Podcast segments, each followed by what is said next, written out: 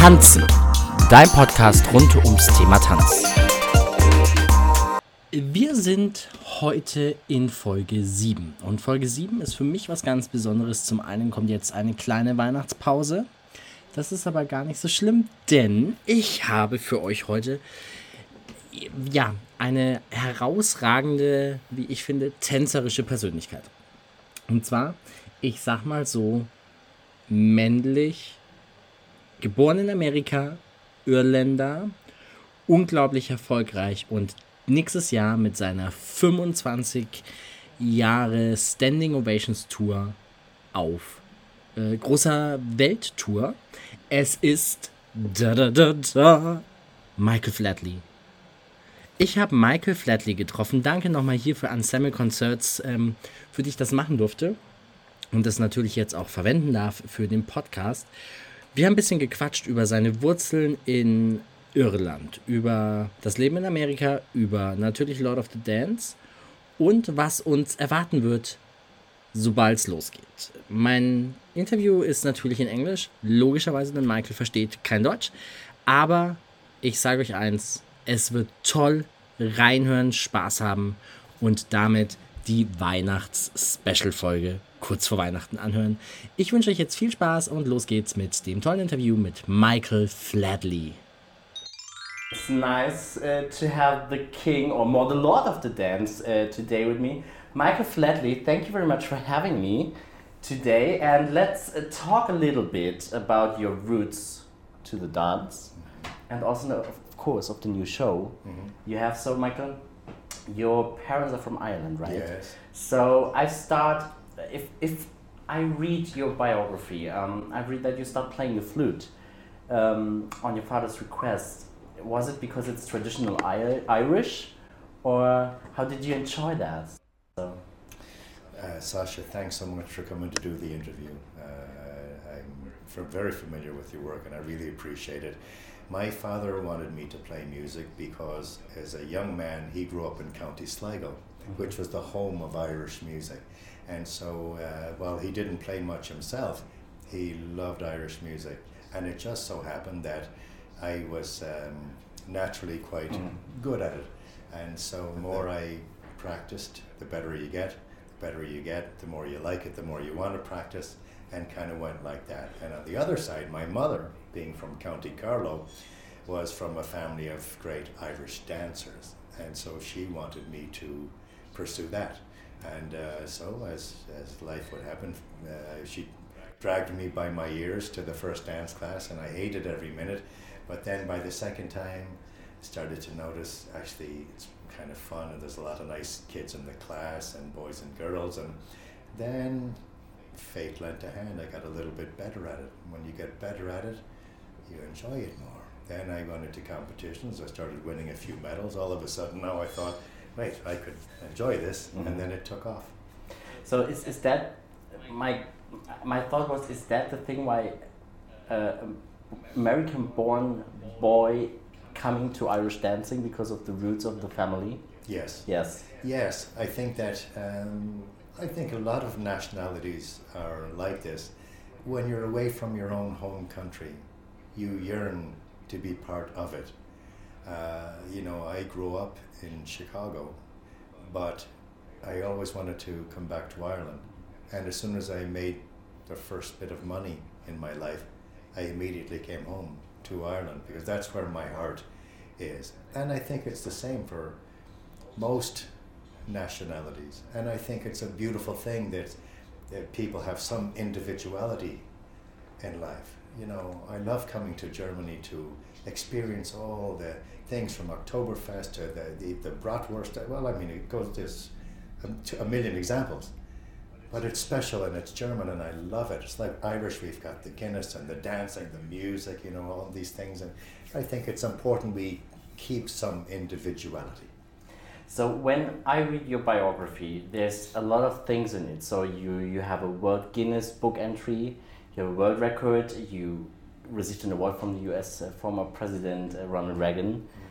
You also created Riverdance, which um, 300 million people see at the Eurovision Song Contest. What does that make with you and your career, and how does it feel?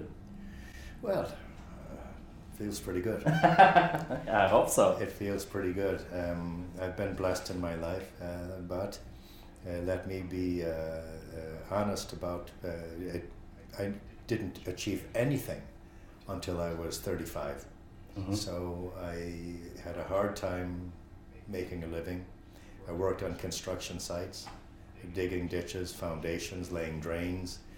Uh, but in my heart, I was you know, dancing among all the stars in the sky. In my heart, I dreamed that I could be a big star and I would see myself in front of the audience just standing up screaming. And I just dreamed every shovelful over and over that someday that dream would come true. You know, and uh, if, in case I don't say it later, I would like to say to all of your listeners and, and fans of yours, uh, any young dancers, please, if you believe in yourself, if you have a dream inside, follow that dream. If you're willing to work for it, nothing's impossible. That's a great, great statement. That's true. Um, so let's start to talk about Lord of the Dance. So in 1996, Lord of the Dance premiered Yes. and, do, and broke every world record at that time. Do you think uh, what makes a lot of the dance still successful until the 25 years now?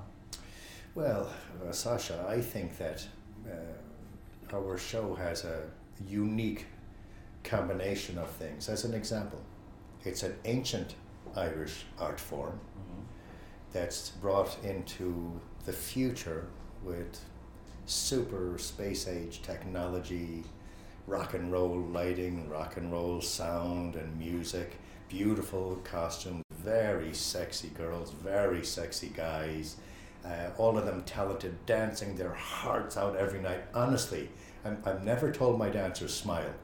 Never. I refuse to do it. And what happened?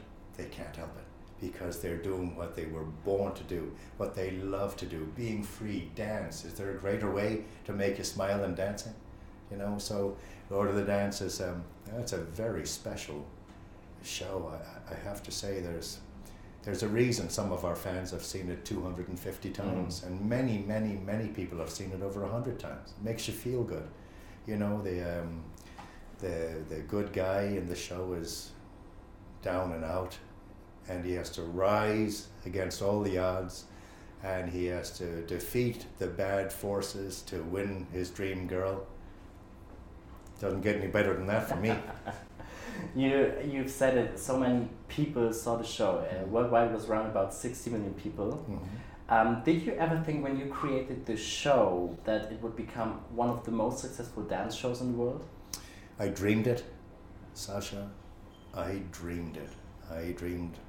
You have no idea uh, what it feels like to face the cold shovel in the morning, at uh, in the dark at five a.m. But I promise you, the thing that kept me going was that dream.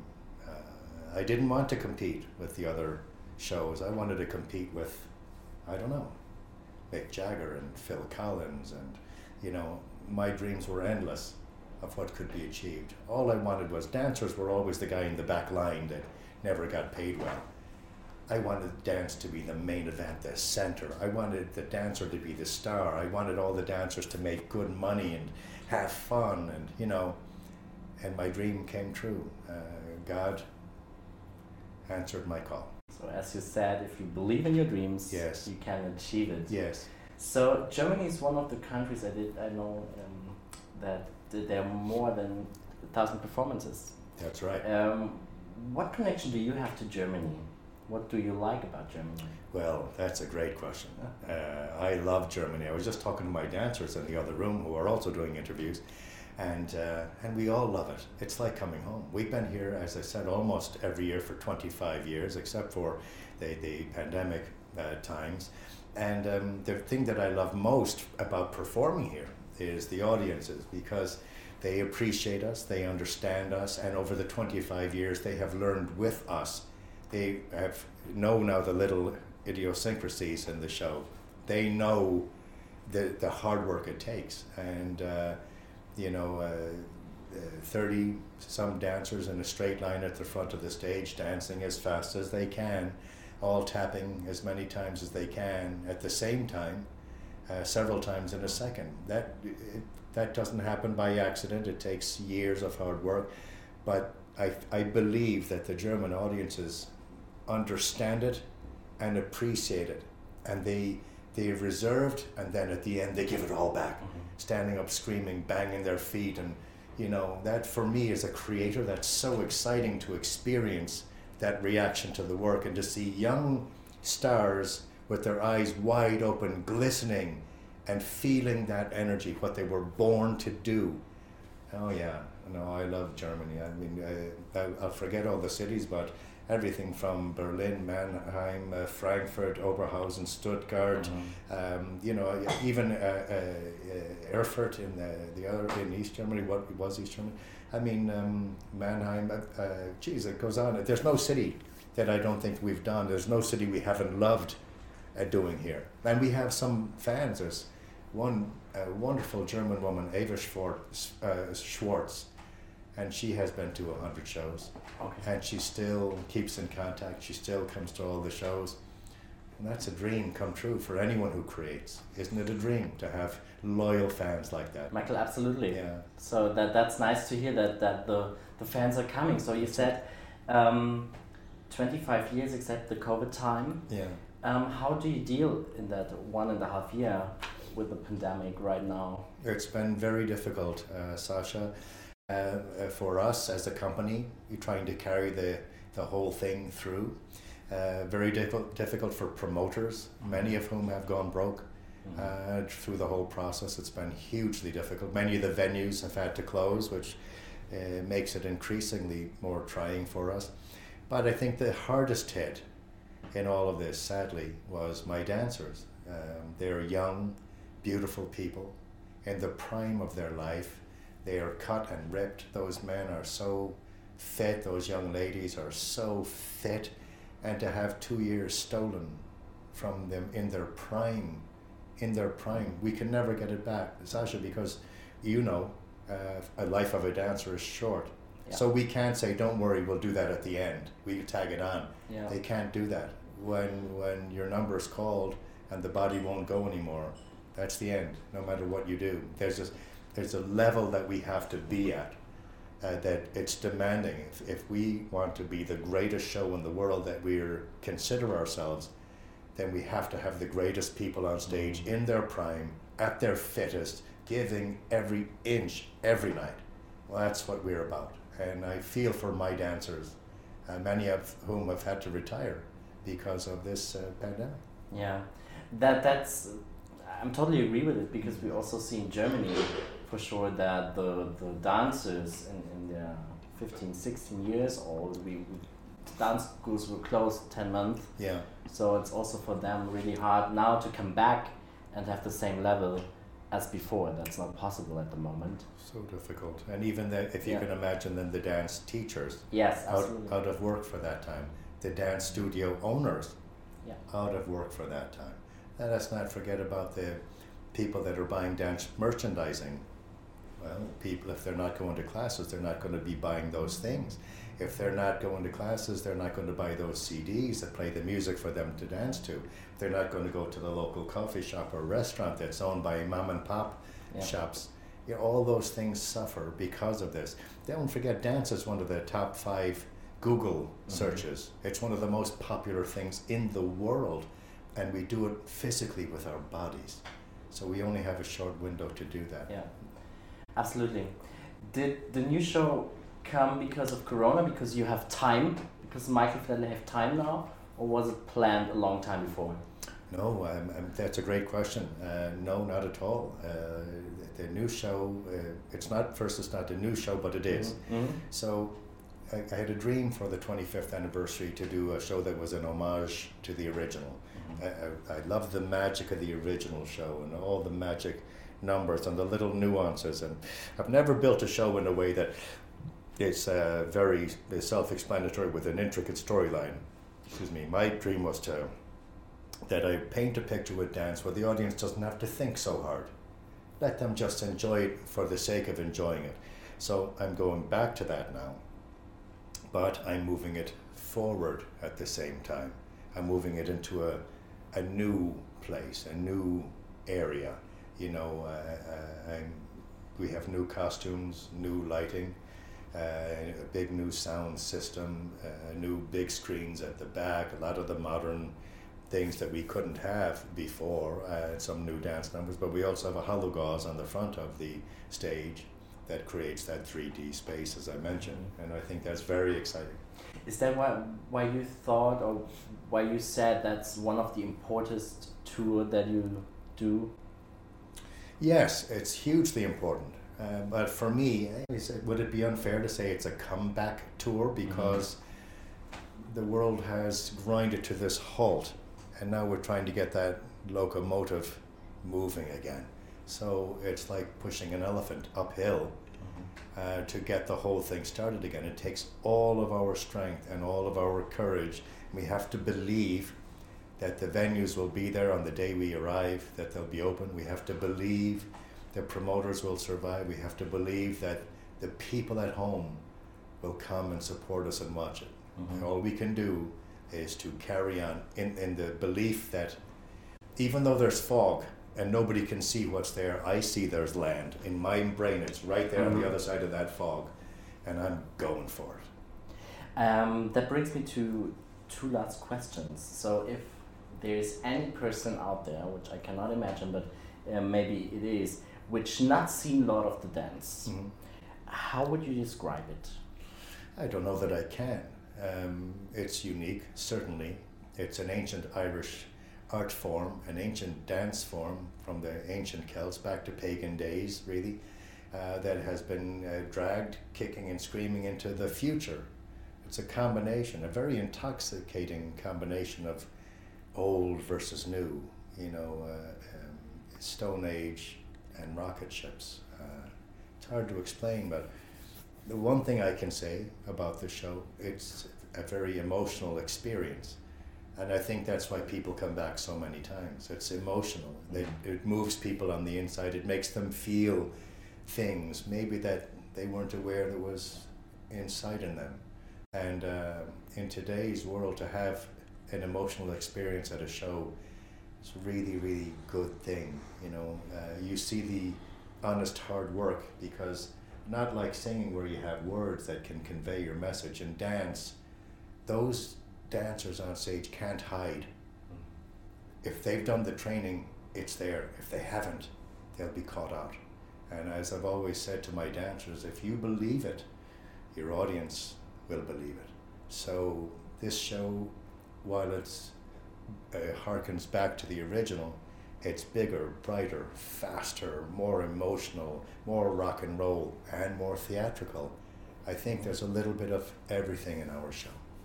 And uh, last question, as uh, we spoke before, I'm from the Dance Teacher, uh, Dance Teacher Association in Germany. So the big question uh, I have is, have you ever tried ballroom dancing? no, uh, Sasha, I'm afraid you would laugh if you saw me try no. any other kind of dancing. I only have one, uh, one magic act, and I'm lucky that I have that.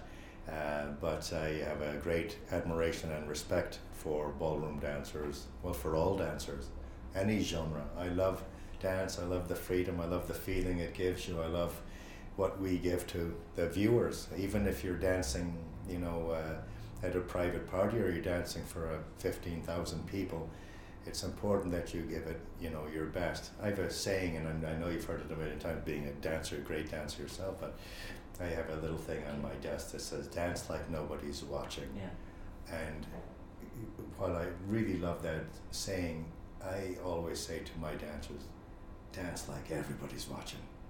Dance like the world is watching. No matter if you're on your own in the shower, dance like the world is watching. Michael, thank you very much for having me. Sasha, it was to meet great you. to see you. Nice to meet you. Thank you, you very much. Thanks, my friend. Das war doch mal ein tolles Gespräch. Oder Michael ist total am Boden geblieben. Er hat von sich erzählt, seinen Wurzeln, Irland, Amerika und natürlich, last but not least, weswegen wir uns getroffen haben, wegen seiner 25 Jahre Standing Ovation Show Lord of the Dance. Und ich würde sagen, falls noch jemand ein Weihnachtsgeschenk braucht, dann jetzt äh, zum nächsten Ticketverkaufsschalter oder online bestellen. Tickets für Lord of the Dance gibt es noch große Deutschland-Tour im Jahr 2022.